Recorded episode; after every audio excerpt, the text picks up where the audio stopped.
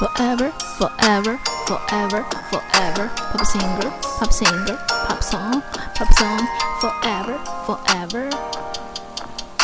Pop singer, pop singer, pop song. Forever. Pop singer, pop song. Forever. Pop singer, pop song.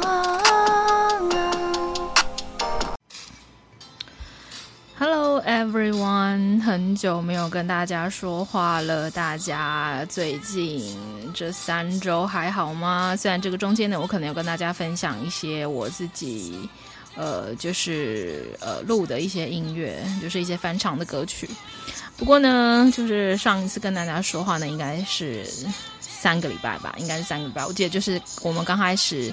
呃，刚开始呃，疫情开始控管之后，那当然啦，呃，今天在呃呃，就是说后面放音乐给大家之前呢，我想要好好的来跟大家分享一下我就是这一段时间的一个一些心得跟想法，就关于疫情这样子，然后还有就是自己的一些很真实的感受。呃，其实。我相信，就是说这一次的这个呃，就是说我们开始疫情开始变严重，然后呃，开始就是说大家的生活可能都受到很大的影响。那哦，不好意思，我还没有讲之前，我先讲一下我今天的背景音乐放的是谁的。好，这个是童云熙跟这个陈燕云，陈燕云他是唱后面 rap 的部分，那这个童云熙就是你现在所听到的这个。主要的这个 vocal，那首歌叫做《无间鸟》（Little Bird），这个是呃五个月之前，大概五个月之前，这个八大八大戏剧跟这个卫视中文台他们的旗舰大型，他们创业的那些鸟事。呃，之前我大概应该也有跟大家介绍过，然后就是呃，这是这个他们创业的那些鸟事的一个主题曲。那这个女生她非常特别，她是呃算是素人，她是从这个大学的歌唱比赛被呃。呃，就是说，应该是拿下了很好的成绩，然后被这个唱片公司呃签下来的。那我觉得那时候我听到他的声音的时候，就觉得哇，真的很非常惊艳，因为呃非常浑厚的嗓音，但其实他实际年龄大概也只有二十出头左右。对，那今天呢，之前没有好好的跟大家介绍。那虽然有隔一段时间了，但是呢，我今天还是放出来给大家听喽，希望你们也会喜欢。好，那接下来呢，我们就再拉回来，刚刚继续接下去，就是说，呃，其实我觉得，呃，政府可能没有想到说，我们真实，我们小老百姓，我们真实的生活是在一个什么样的状况？可能大家也比较知道，是说，哦，我们的医护人员呐，然后或者是我们的警察、警察先生这些警政单位，然后还有我们的一些国军协助的部分。那我觉得说别人的，呃，如果说我们说别人的可能都不够客观，那我就很实际的跟大家分享我我自己我自己的我自己的状况，这样子就是像我本身是呃住在台北市，然后我是在新北市工作。那我坦白讲，就是说跟一般人比起来的话，我是真的就是说呃这个通勤时间是比较长，因为。真的前后加起来的话，可能应该就是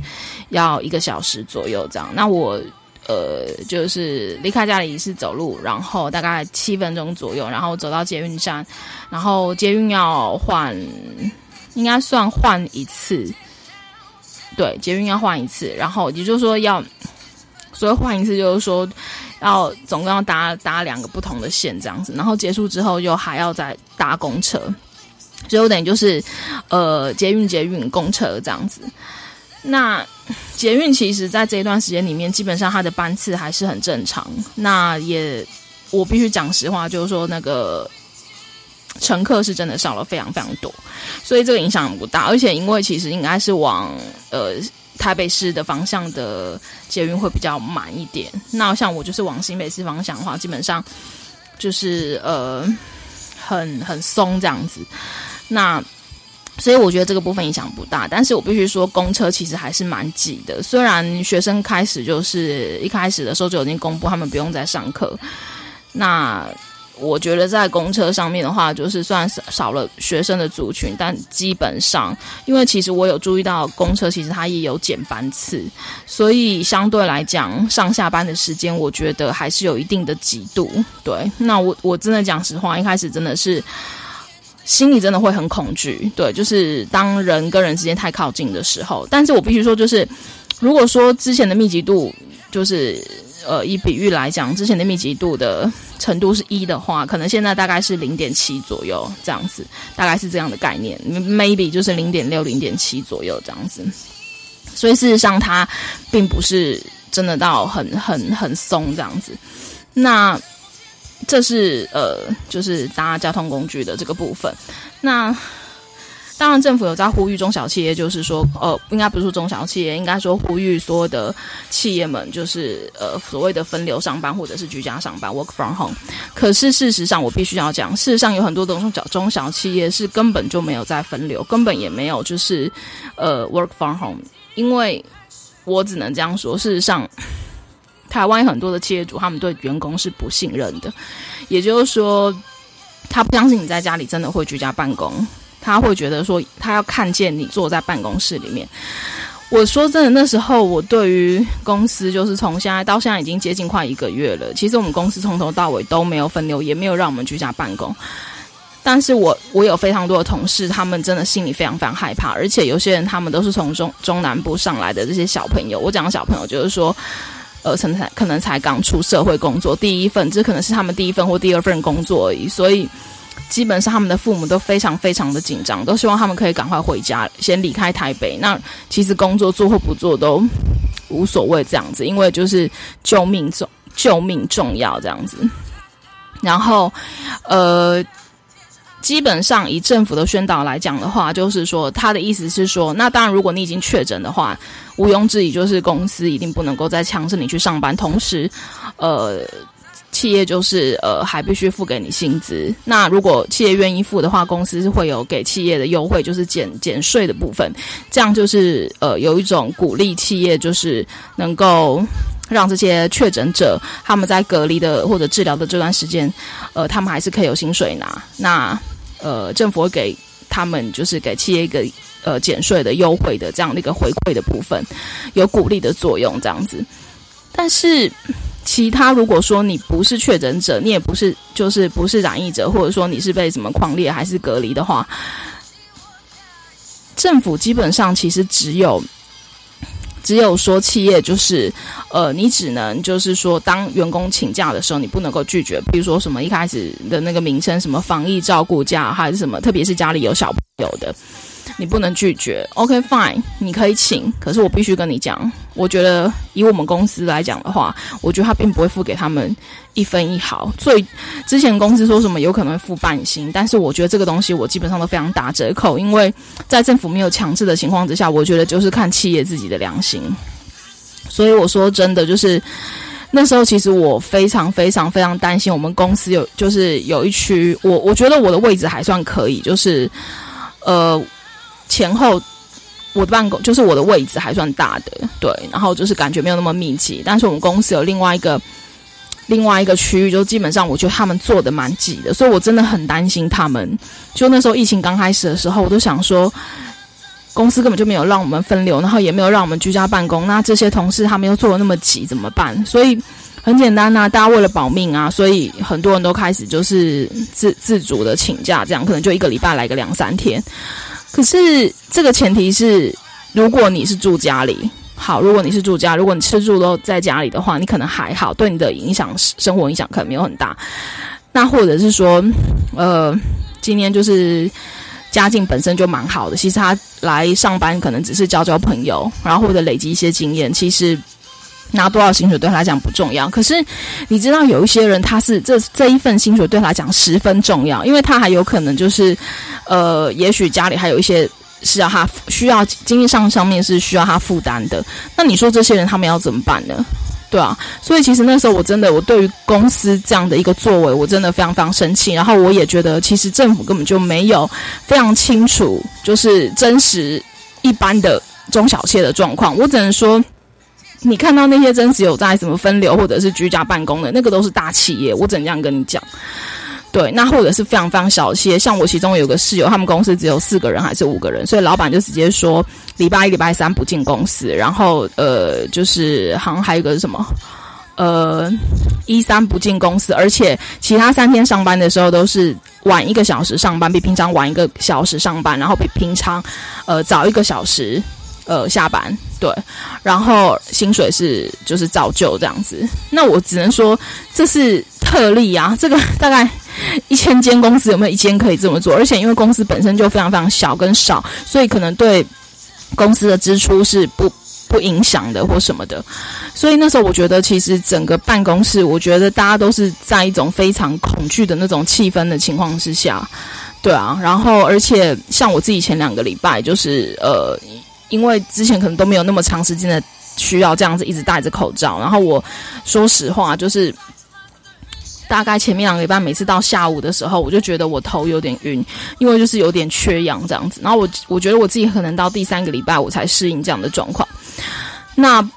另外一个部分就是说，我现在就是讲是我自己，我我自己很真实的，就是我的同事、我的公司，然后还有我自己的感受。那呃，另外一个部分是说，呃。我在谈这个、这个、这个、这个精神精神疾病的这个问题，因为我不知道，我去年的时候其实可能也有跟大家分享过，就是呃，在我们接下来的呃，就是说这个 generation 吧，就是说这个世代，其实我们要面临的一个就是呃，人心理的需求，心理层面的需求，对，那。对于未知，就是现在这样未知的疾病，还有环境，然后还有整个呃经济的状况或什么这一些的，还有整个世界的资源这些的分配等等的，所以其实人是呃，因为社会跟世界的动荡是很很剧烈的，可能不见得是实质上的战争，但是这些东西呃，就是说让我们因为心中有一个无就是未知，所以说。人的内心是充满恐惧的。那特别是你看，当我们呃，就是说居家之后，然后我们跟人，我们不能，我们可能不能够再像平常一样，或者是以前一样，就是可以跟常常跟朋友或者是同事啊，或者是呃身边的三五好友去 hang out。所以呃。你知道那种无形的疏离感跟内心的孤独，其实孤独感是是比以前更加强烈的。对，虽然当然，of course，我们是可以又透过视讯啊什么，可是那个毕竟跟真实的面对接，呃，就是说面对面的这样的一个接触，它绝对是有呃程度上的差异。所以我那时候看就是一些呃分享的，就是一些一些报道或什么，他们就有提到这一点，就是说在疫情的控管的这段时间，其实。呃，这个精神科或咨商科的病患都是增加的，对。那我想这个是我们接下来要去、要去、也要去面对的问题，就是我们要怎么样去，呃，就是说去面对这个有可能会产生在人、产生在人类，对，因为我想人类它本身就是一个群居的动物。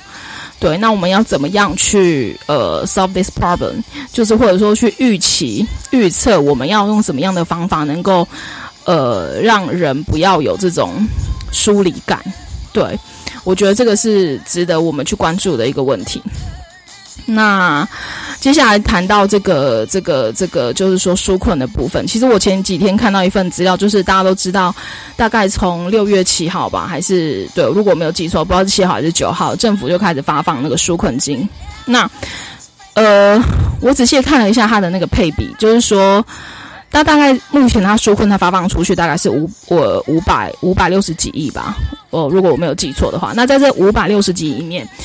当然，每一个部分就是说，呃，不同的行业啦，什么的这些，可能就，呃，有些数字些占比。但其中呢，就是说占比最高的这个，在五百五百六十几亿里面，大概有三百多亿是发放给有一类的人，他们是自所谓的自营自营者，就是说他没有他没有雇主，可能他自己就是雇主。我觉得可能有点类似像自由业或者是接案者这些的这样子。那这个是占最大。呃，就是说占比最占纾困金总纾困金目前的纾困金里面占比最大的。那我不得不说啊，就是说，其实去年就已经有这个问题，就是有人在说，为什么有一些呃，他明明生活不缺的人，可是他也去也去领这个纾困金，可是没有办法，因为他本身他就符合资格跟条件。那说我举个例子好了，你知道像艺人，他们本身就是有些很多，他们就是如果他们有所隶属的经纪公司的话，他可能就是自营者。对，那说真的，以艺人来讲的话，他是高收入者，诶，就是 就是他相较于一般老百姓，他根本就高收入者，但是他也去拿这个补助金。那这一块就是说，有一个部分也，我觉得也是应该要受到质疑的，就是说。政府说，去年已经呃，就是符合资格领的人，都不用再做任何的动作，你就是直接政府会直接把补助金汇到你的账簿里面。当然，这里面如果涵盖所谓的低收入，或者是说呃他的职业并没有更动的话，这些都不太会有问题。可是我要讲的是说。但是如果他的就是他的呃去年的收收入或者去年的行业别跟今年是有巨大的改变的话，那他也去领这个，就是他根本就连申请都不用申请，然后你就发放给他，这个里面的就是准确度跟公平性不就非常的受到质疑吗？所以政府其实我觉得在这一块里面，这个东西都让我觉得做的其实蛮粗糙的，因为我坦白讲，我为什么会说这件事情，是因为。它里面还有规范一个一个部分，就是说你的呃月收入，就是呃劳保劳健保的那个劳保集聚保在两万四以下，就基本薪资两万四以下，或者是好像还有个是两万四多一点，我有点忘记了。可是 come on，你知道两万会去拿两万四，真的只有拿两万四，这是这这是会谁去拿？当然是社会新鲜人啊，就是可能他刚出这个社会，可是。真正那些需要帮助，比如说他有他需要负担家里的费用，就是那些开销的人，他绝对不会是这个薪资集聚的啊。他他的薪水，我想最少一定会是四万，或者是三万多，接近四万，或者是四万或五万或六万。这些人所谓的中产阶级，然后或者是说，呃，他可能在。呃，年龄或者是呃公司的职能上面，不再是只只是一个，就是说最初阶的这些人，他们是负担家里就是可能最最主要的费用，比如说上有小，是呃不 上有老下有小，是吧？但是这些人他们是领不到的，因为他根本不可能，他符他根本不符合这些规范里面，所以他们根本领不到补助啊。但是他们有可能是最需要的一群，所以我今我今天在这边讲，就是觉得说就是。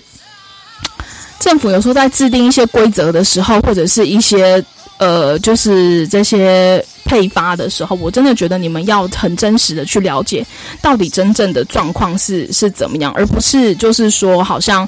为了，因为现在大家都急纾困什么的，好像急着要交一张成绩单，然后就没有去真实就是做一个比较完整性的这样的一个评估。那再过来是最后一个是说，我必须讲。呃，在政府里面当官员的这些人，我我我先这样讲，就是说我今天没有针对任何人。那我是希望，就是说，如果真的要成为人民的人民的保姆，或者是说人民的长官这样子，那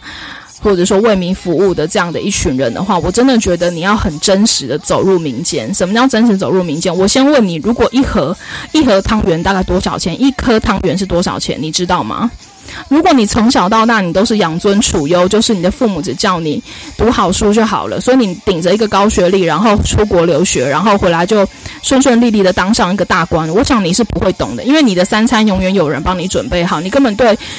你根本对一盒水果、一颗苹果，然后或者是一把蔬菜多少钱你是不知道的，所以你定出来的法法令总是让人觉得很可笑，就是。根本就不符合人民真实需求啊！所以我真的非常劝我们这些就是大官员们，真的是你们真的要好好的先去了解一下大家的民生需求，就是我们的我们平均的老百姓他们的这样的一个，就是说物资物资的物资这样子的一个物价方面。不好意思，你们等我一下，这个音乐刚没有停，就是。物价还有物资方面，到底是在一个怎么样的水平？我觉得你真的是需要真实的去了解，而不是说，呃，就是好像很很笼统的这样子，用自己的一个概念去想，然后这样的话，你永远做出来的一些协助，其实根本就不贴近人们真实的需求。OK，好不好？有空真的去大卖场或去菜市场去绕一绕，然后小朋友他们学校里面的生活，他们他们在学习的状况，真真实的状况是怎么样？我真的觉得你们好好去了解。那最后一个是呃，也算是小小的感慨啦，但是我觉得我希望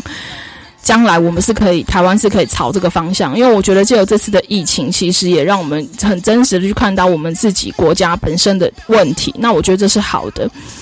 就说，你知道，譬如说，从我们每每天每天的这样的中央的记者会，还有地方政府，就是台北市、新北市也好，就是。一字排开，坐在上面就是这一些听证的啊，然后就指导的啊，其实年龄都很大。我不知道他们真实年龄多少，但是我想应该是在五六十、五十几或者是六十几，然后 maybe 甚至有些人有有有到七十，I don't know。但是我想就在这个 range 里面，就是是他们来当家做主。但是我我其实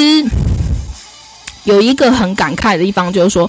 为什么今天坐在这上面的不是我们的，就是呃。中生代，我讲中生代就是说，呃，可能三十几岁或四十几岁的这一群，对。那我我觉得他们今天要怎么样？就是说，三十几岁到四十几岁，他们可以坐在那里，势必是他们从很小的时候就培养自己了。我的意思是说，他，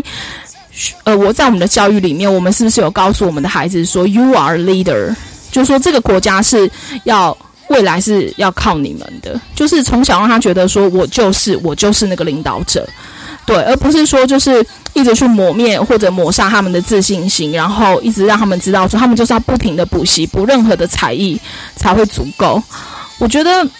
我们是不是应该就是在他们在 teenager 的时候，或者甚至更小，他们在十岁的时候、十一二岁的时候，其实你知道像，呃，就是北欧，我记得之前有一个发表，就是世界和宣言，还是关于就是世界这个环保。环保相关议题，他发由他发起，是一个十六岁的少女。对，那所以其实我不，我觉得其实孩子他们本身从小就是很成熟的，只是因为你一直把他当孩子，或者你认为他不行，他不可以。对，如果说他从十一二岁他就知道说他将来就是国家的栋梁，他将来就是要带领这个国家的时候，我相信他到他在这个过程里面，其实他已经在预备他自己，所以。等到他就是可以独当一面的时候，我相信三十岁甚至二十五岁、二十七岁的时候，他已经是非常有领导风范的。那我觉得，就是当我们就是因为你知道，人到了一个年龄，其实其实他们的体力都是有限的。像这些大官员们什么的，然后就是每天在听证，然后不停的开会，像开那些冗长的会议啊，或者是重复性的会议。我真的觉得说，就是今天如果说我们可以在我们国家从二十几岁、三十几岁、四十几岁这个、这个、这几个 generation，他们就可以来领导我们的国家的时候，是不是很多的事情会更更符合接下来这个世代的需要？然后也呃，在在做各方面的决策或想法，它是更灵活，而且并更具有创意的。这是我觉得我可以，我想要拿出来跟大家分享的。对，那另外一个部分的话，就是说，呃，呃，前阵子我看到一个，就是就是说，这个南韩因为。南韩的总统亲自拜访这个拜登嘛，然后就想要用半导体来将来用晶片，因为我们现在就是晶片缺嘛，然后晶片的这个这个这个这个这个哈汉缺这样子，就是全世界都要缺这个晶片。那韩国就是想要投入做这一块，然后想要用晶片来跟这个呃美国来换疫苗，对，因为美国现在疫苗大概库存量还有二十六亿剂，我们现在是一亿一剂难求啊，就是。已经变成快照的预算了，我们还是还是打不到这个疫苗。好，这个这个我们就不在这边讨论。反反正 whatever，就是韩国他们编了十六兆的预算，决心要来做这个金元的这一块。那。我觉得韩国是这样的，今天包含我今天就是呃后面我会跟大家放十二首十二首这个韩文的这个舞曲，然后电音的舞曲，然后都是我自己非常喜欢，还有还有就是比较雷鬼曲风的，然后还有就是三首是这个电视的呃四首是这个电视的主题曲，都是我自己觉得非常好听的。我真的不得不说，就是我。前两一两个礼拜，我在就是在听这些韩国的舞曲的时候，听到这些女团，我真的觉得韩国他们不只是呃戏剧界，我觉得就是整个娱乐的产业，他们是是呃，就是说是花长很长的时间在做规划，而且是把这个产业当做一个事业在运作，而且是把这个东西当成国力的一部分，他们在投入的。我说实话，就是我其实蛮 shock，因为我以前以为就是只有像美国的 Beyonce 或者是呃什么那个那个那个 Rihanna，就是像他们的 MV 的那个点击率才会有所谓的呃破十五亿啊、十亿啊什么的这种。可是我跟你说，韩国的这些女团，他们的那些 MV 的那个就是呃那个点击率，其实基本上完全跟他们并驾齐驱，而且有过之而无不及。我只能说，就是说，然后下面就是那些什么留言的那些人什么的，都是欧美，就是欧美的人在看的啊。对啊，那我觉得为什么他们可以做到这个样子？我我其实心里很深的感慨。我记得我就是那时候呃念高中的时候吧，我们念的历史课本里面说，呃亚洲四小龙，台湾是其中一个，南韩跟我们新加坡，然后还有一个是呃是谁啊？香港对。但是曾几何时，曾几何时，我们跟韩国拉得如此遥远。我真的觉得，就是不要再炒短线了，好吗？就是可不可以，就是很认认真真、踏踏实实的，并且拿出决心来做一件事情。你如果说做一件事情，你没有那种决心跟稳扎稳打的功夫，还有就是说用长远的眼眼光来看的话，你永远很多东西你只能是抄别人。就是用卡比的方式，或者是说，呃，短视近利，就是只想要说，我现在做这个规划，我现在弄这个建设，我就是三五年我就要看到一个结果，最好这个成果是绩效算在我自己的身上。对，如果说每一个人都是这样的话，其实说真的，你不论做什么，你都做不起来，而且。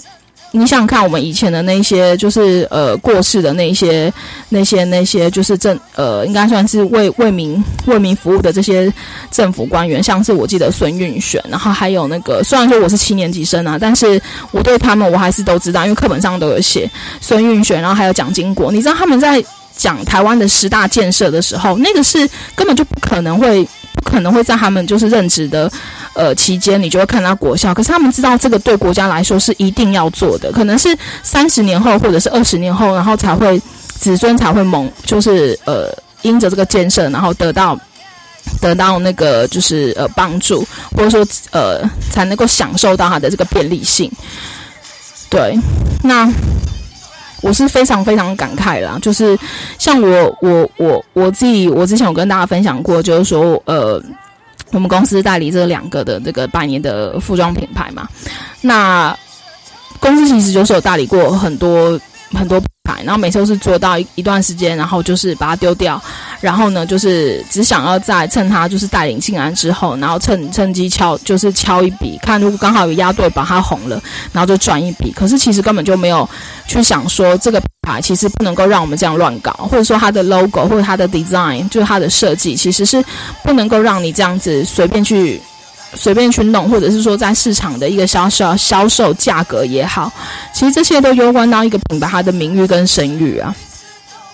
但是其实如果你如果仔细去看的话，其实对日本或者是韩国的代理，他们就非常非常松，而且让他们有很很大的一个发挥空间。为什么？因为他们知道日本跟韩国代理他们的牌之后，其实是会对他们的品牌加分，而且会呃。把他们的品牌发扬光大，所以永远他们在设计的就给他们的权限或范围里面，在审，在呃审他们的设计的时候，审核他们的设计的时候，其实都给予更大的空间。可是对于台湾的话，就是都非常非常严格，因为他就是知道你你不能你不能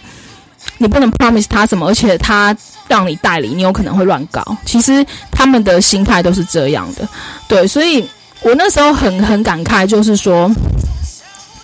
比如说，像我们的主管就会讲说：“哎，那个你不要去，你呃，我们就是不要去踩到线啊。就像什么日日本、韩国的那个代理拍出来的那个图片啊，你都不要去抠啊，不要去拿什么的。其实我那时候心里都是在想说，为什么别人想要来抠你拿你的图片？为什么都是你要去想说，呃，不要去呃。”就是其实很想要去 copy 别人的照片，别人拍出来的那些形象照啊，或者是宣传照，或者是说，呃，就是像是目录啊什么的。为什么不是别人想要来 copy 你的，copy 你的，而是你永远都想说你要去 copy 别人的？你那么没志气吗？你拍不出那么好的东西吗？对啊，所以我就是觉得就是。我们好像我不懂为什么，就是说我们没有那种决心。我我觉得台湾绝对不是没有人才，而且台湾女生，我跟你们讲，就是我自己我自己在日本这样，就是我在七年前在日本待六年的时候，我说真的，我在日本绕一圈。日本真的是演艺人员是真的是很漂亮，可是我跟你讲，普罗大众来讲，是台湾的女生是最漂亮的。我跟你们说，我今天不是因为我自己是台湾的女生，所以我这么讲。我真的是在那边我有吓到，日本女生都会很会打扮，可她们的素人真的长得是很一般。那韩国是怎么样，我就不讲了。就是他们，你们也知道，他们整形整的是非常非常厉害。对，那他们都可以做得到，我不知道为什么我们有那么好的 quality。我们那么好的 quality，可是我们我们都在浪费，我们都不懂得好好的去运用，或者是怎么样去 development，就是怎么去怎么去把这一块把自己的本质能够更好、更优良的发展出来。所以，唉，就是说。今天可能跟大家就是讲的有点激动，然后或者是我如果说有让你们觉得感受到不舒服的话，就是 I'm sorry。但是我我只是想让你们知道说，其实台湾现在面临的就是一个这样的境况。那如果我们真的要 upgrade 或者是 update，或者是我觉得其实这趁这一次的疫情是我们很好的重整的一个时候。所谓的重整，就是说我们去检视到自己还有哪里的不足。那我真的也很希望我们的下一代。真的，如果你现在听我的广播，我知道我有大概百分之八左右的族群是二十二岁以下的。对，那我希望你们真的不要小看你们自己。然后，不管说你的父母觉得怎你怎么样，就是我希望你可以赶快找出你自己喜欢的东西，然后好好的去钻研。我相信你一定可以。就是在未来有一片天，我觉得其实学历那些都还好，都其次。我觉得重点就是说，你能不能在你自己喜欢的事物上面，然后去发展出你自己的长才。对，那我觉得，呃，二十几岁、二十几岁这一这一这一辈的，或者三十几岁这一辈，我觉得其实呃也不用。但，我觉得现在的社会或整个大环境是让我们失望的，但是我觉得现在就是放弃还太早。对，Never give up，真的就是现在去抓回你自己曾经喜欢的，然后或者是呃你想要做的，我觉得 it's not too late。对。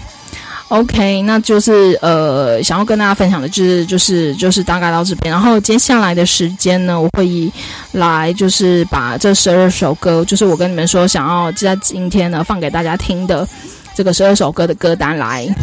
跟大家说一下，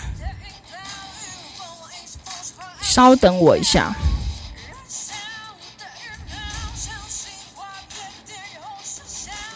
OK，第一首的话就是这个 aespa A E S P A 他们的 Next Level，这个是我非常非常喜欢的。然后第二首是这个呃，这个这个永远的君主，韩剧永远的君主的 King，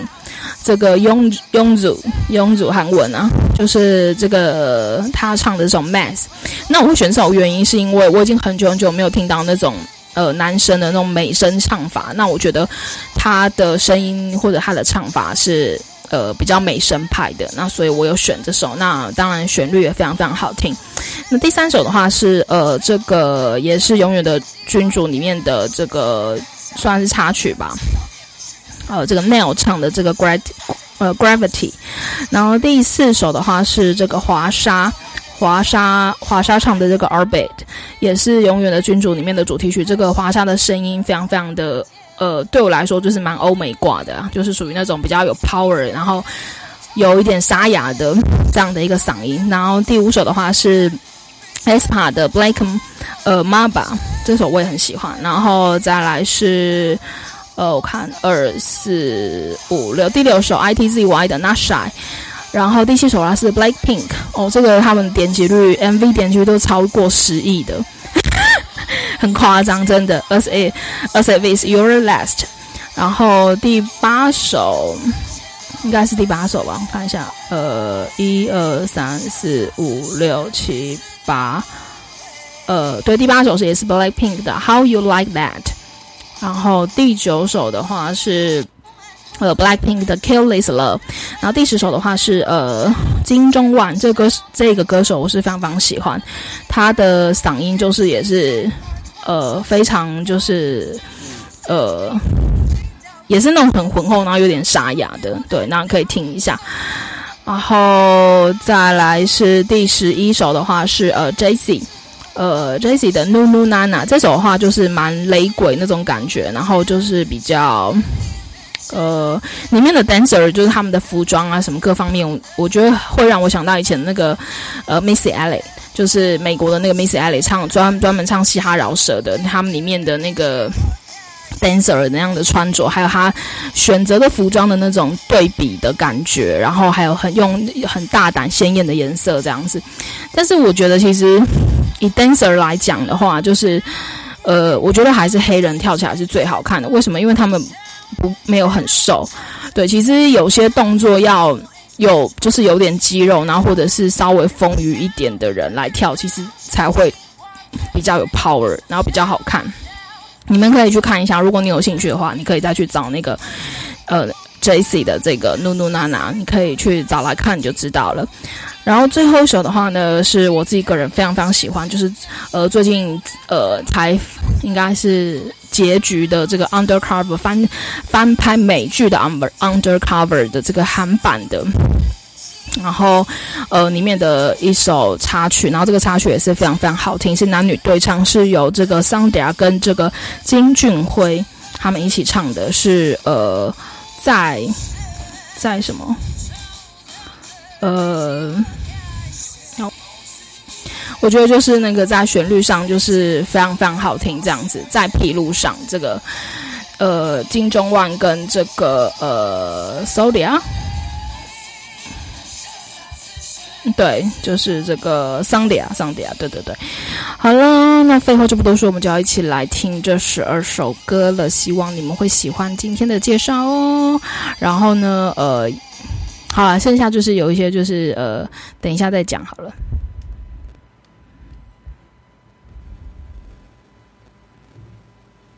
先等我一下下哦。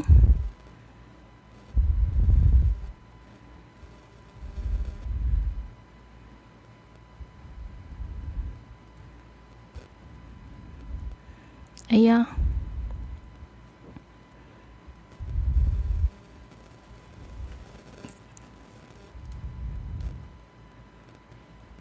这广告可能有点有点长。好了，如果我还有什么在讲的话，等下放歌的时候一边跟大家说好了，一起来听喽。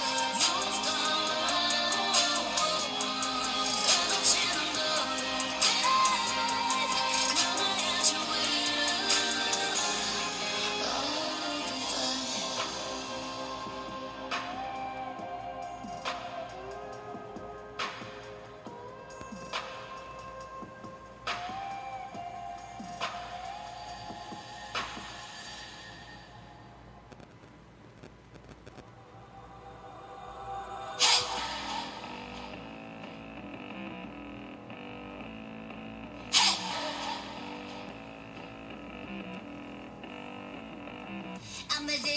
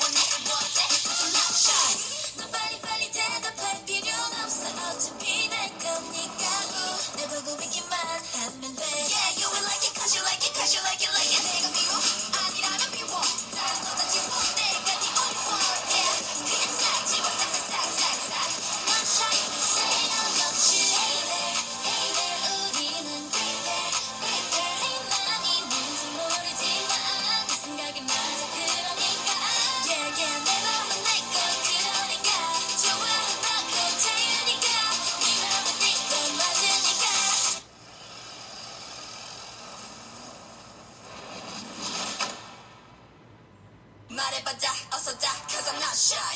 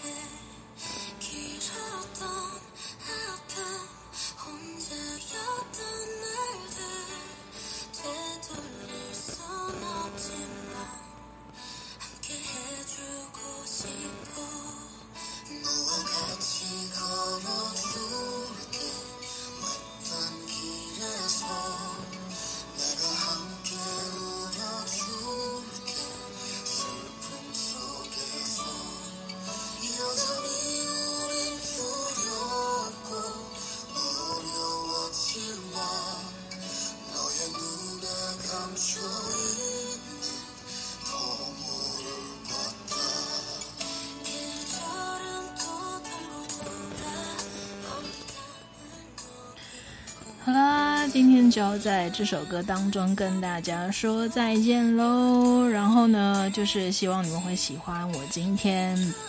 为你们介绍的，总共应该是十一首歌。因为我刚刚发现有一首歌好像重复了，是 Gravity 那一首。然后不管怎么样呢，就是希望你们会呃，不管是快歌还是慢歌都很喜欢喽。然后呢，呃，我想虽然我介绍的是这个韩文的音乐，但是我希望。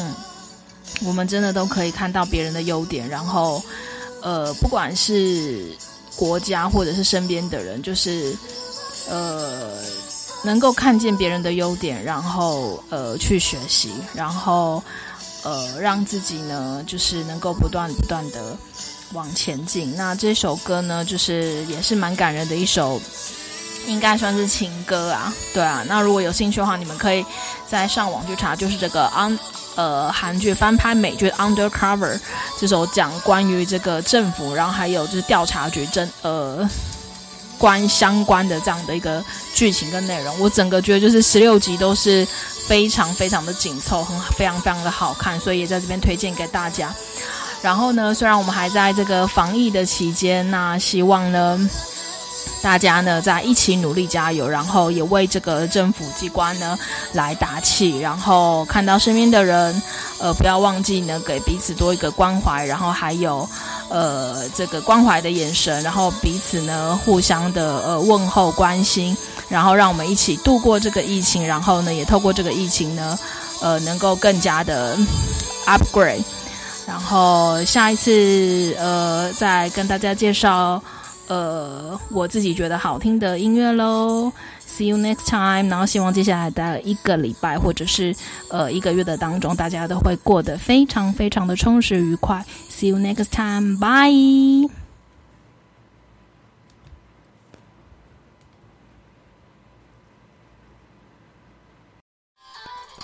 感谢点进这个录音单集的你，欢迎订阅我的频道，或者在 Apple Podcast 留下五颗星的好评，也欢迎留言告诉我你的想法。当然，如果你愿意透过赞助来支持我做出更好的节目，我也会很开心的哦。Thank you for clicking into this recording episode. Welcome to subscribe my channel or leave a five-star review on Apple Podcasts. Also, welcome to leave a message or tell me your thoughts. Of course, if you are willing to support me to make a better show through sponsorship, I will also be very happy. このレコーディングエピソード、クリックしていただきありがとうございます。 私のチャンネルを购読する関系します。または Apple Podcast に5つ星のレビューを残してください。またメッセージを残してあなたの考えを教えてください。もちろんスポンサーシップを通して良いショーを作るために私をサポートしてくれるなら私もとっても幸せです。